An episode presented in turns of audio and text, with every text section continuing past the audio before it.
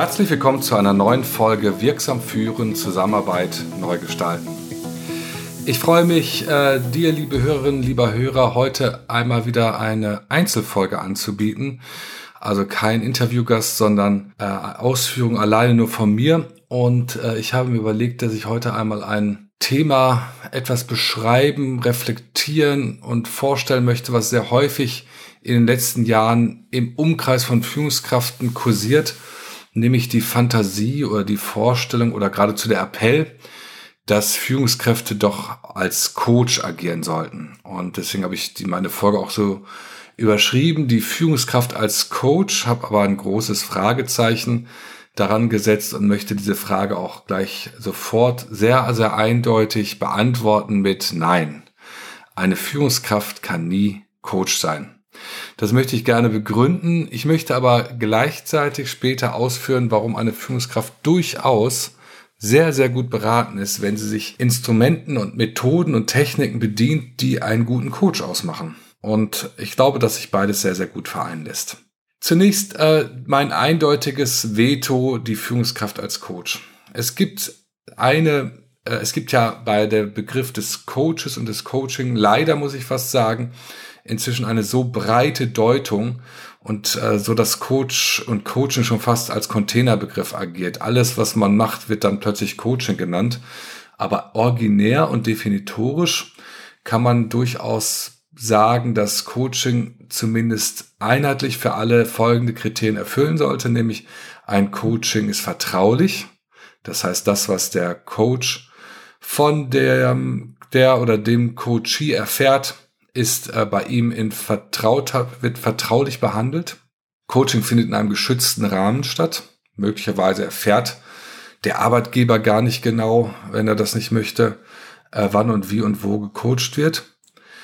Es ist äh, unabhängig, das heißt und freiwillig, das heißt äh, der, Co der oder die Coachee äh, macht es aus eigenen Stücken, beginnt und lässt das Coaching auch dann beenden, wenn äh, sie oder er es möchte und das sind eigentlich die wesentlichen Aspekte. Der Coach an sich ist auch unabhängig, das heißt, er hat die Freiheit, sich auszusuchen, ob er das Coaching annimmt oder nicht. Und das sind so die Rahmenbedingungen, die, wenn wir genauer hinhören, schon klar machen, dass es sich ausschließt, dass eine Führungskraft Coach ist. Denn eine Führungskraft wird nie unabhängig sein und sie darf und kann auch nicht Vertrautheit garantieren. Man stelle sich einmal vor, dass eine Mitarbeiterin zu ihrer Führungskraft kommt und sagt, ich habe äh, letzte Woche einen großen Fehler gemacht. Ich habe einen falschen Befehl ausgeführt, das hat dem Unternehmen 15.000 Euro Schaden verursacht. Oder die Ware, die rausgeht, hat einen kleinen Fehler. Dann darf der Coach das natürlich nie für sich behalten, beziehungsweise in dem Moment die Führungskraft, die dann als Coach agiert. Das ist jetzt nur ein sehr banales Beispiel. Und aus vielerlei anderen Gründen ist die Führungskraft nicht kann nicht die Haltung auch eines Coaches einnehmen, weil die Führungskraft hat eigene Aktien im Spiel. Sie verfolgt eigene Ziele und das ist das Wesentliche, was ein Coach nicht hat. Er verfolgt keine eigenen Ziele, außer dass er das Ziel hat, dass der Coachee zu seinem Ziel kommt. Ansonsten hat der Coach, der unabhängige Coach, äh, keine eigenen Aktien im Spiel. Und das ist ganz, ganz entscheidend. Ich glaube, diese Gründe reichen schon aus, um zu befinden, dass sich eine Führungskraft äh, nicht Coach nennen darf, sollte und auch nicht so tun sollte, als wenn sie coacht. Gleichwohl äh, bin ich jemand, der ja seit über zehn Jahren, ähm, ich freue mich auch, das sagen zu dürfen, mit sehr viel Erfolg das Seminar Coaching Tools für Führungskräfte anbietet. Und jetzt könnte man fast denken, das ist ja fast ein Widerspruch. Und ich sage nein, es ist kein Widerspruch, denn eine Führungskraft ist sehr gut beraten, wenn sie sich äh, Instrument, den Instrumentarien eines guten Coaches bedient. Aber eben nur den Instrumentarien, die temporär eingesetzt werden, die auch dann kenntlich gemacht werden und nicht ähm, grundsätzlich in die Haltung der Führungskraft eingehen. Viele von euch erinnern sich noch, dass ich in meinen vorigen Podcasts immer gesagt habe, Führung bedeutet unter anderem und auch wesentlich dass ähm, ein Mehr äh, Entscheidungen zu fällen, die unentscheidbar sind. Also die unentscheidbaren Entscheidungen zu fällen, ist eine Führungsaufgabe, denn alles andere muss man, dafür braucht man keine Führung. Führung heißt auch in kritischen Situationen Einfluss zu nehmen.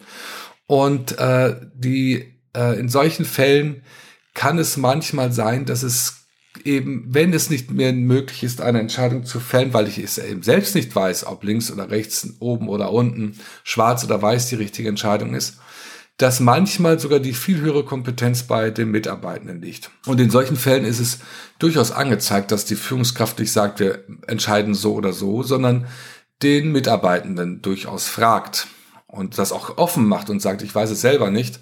Und dann können wir, auch dann können wir beispielsweise wunderbar Coaching-Instrumente einsetzen. Die ganzen systemischen Fragetechniken, das zirkuläre Fragen etc. Das sind alles Techniken, die ich dann wunderbar, die ich dann wunderbar einsetzen kann. Ich werde jetzt diese ganzen Technikmethoden nicht aufzählen. Die sind entweder bekannt, nachlesbar oder vielleicht mache ich mal eine besondere Folge davon. Aber Coaching heißt ja im Wesentlichen Hilfe zur Selbsthilfe oder ich sage auch manchmal Beratung ohne Ratschläge zu geben. Das heißt, in der temporären Rolle der Führungskraft, wo ich Coaching-Techniken oder halt und Haltungen nutze, mache ich offen und kenntlich und sage, ich weiß es auch nicht, ich unterstütze dich gerne, dass du vielleicht zu einer Lösung kommst und das mache ich, indem ich eher Fragen stelle, indem ich dich begleite, aber dir eben auch nicht sagen kann, wie es funktioniert. Und das wäre für mich eine Haltung, die legitim ist, die aber gar nicht den Anschein macht, dass ich coache, sondern dass ich eben diese Techniken verwende und dass ich dann mich dem ganzen, der ganzen Klaviatur der Coaching-Tools und Techniken bediene. Darüber hinaus finde ich eine temporäre ähm, Übernahme der Haltung eines Coaches, vielleicht sogar eine grundsätzliche Übernahme der Haltung eines Coaches, durchaus überlegenswert, nämlich die Haltung, dass ich denke, all das, was mein Gegenüber braucht, wie gesagt, nicht bei Wissensfragen, nicht bei Fachfragen, nicht bei Expertenfragen, sondern bei den unentscheidbaren Entscheidungen, hat er möglicherweise selbst und ich kann eh nur ganz bedingt nachempfinden, was mein Gegenüber äh, gerade denkt und fühlt. Und ich bin am besten beraten, indem ich sage, die Entscheidung liegt am, wird am besten der treffen können, der diese Herausforderung, das Problem hat. Und deswegen agiere ich als derjenige, der eher unterstützt, dass das Gegenüber zur Entscheidung findet, als dass ich das vorgebe.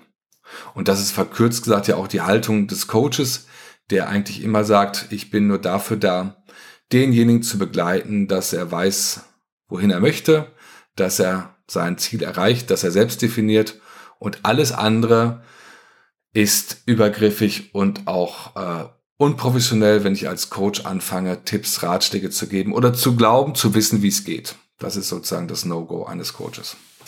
Zusammengefasst, für die heutige Folge möchte ich damit schließen, dass ich sage, ich bin mir sicher, dass viele Führungskräfte gut beraten sind, sich den Tools zu bedienen, die Coaches innehaben. Das hilft mir selbst auch. Führung beginnt immer bei mir selbst. Dass ich mich selbst coache und dass ich temporär diese Techniken nutzen kann in meinem Kontakt mit meinen Mitarbeitenden. Allerdings immer unter der klaren Prämisse, ich bleibe immer Führungskraft und ich bin nie Coach. Und deswegen ist die Frage klar mit Nein zu beantworten, die lautet, kann die Führungskraft als Coach agieren? Wenn ihr dieses Thema interessant findet, wenn ihr es kommentieren möchtet, was mich sehr freuen würde, wenn ihr Fragen dazu habt, meldet euch bitte über die sozialen äh, Foren, über LinkedIn, Facebook, Twitter und äh, den gängigen Foren. Ihr könnt auch unter redenistsilber.de meinen Podcast und andere Folgen einsehen äh, falls ihr nochmal nachhören wollt zu anderen Themen, darüber würde ich mich sehr freuen.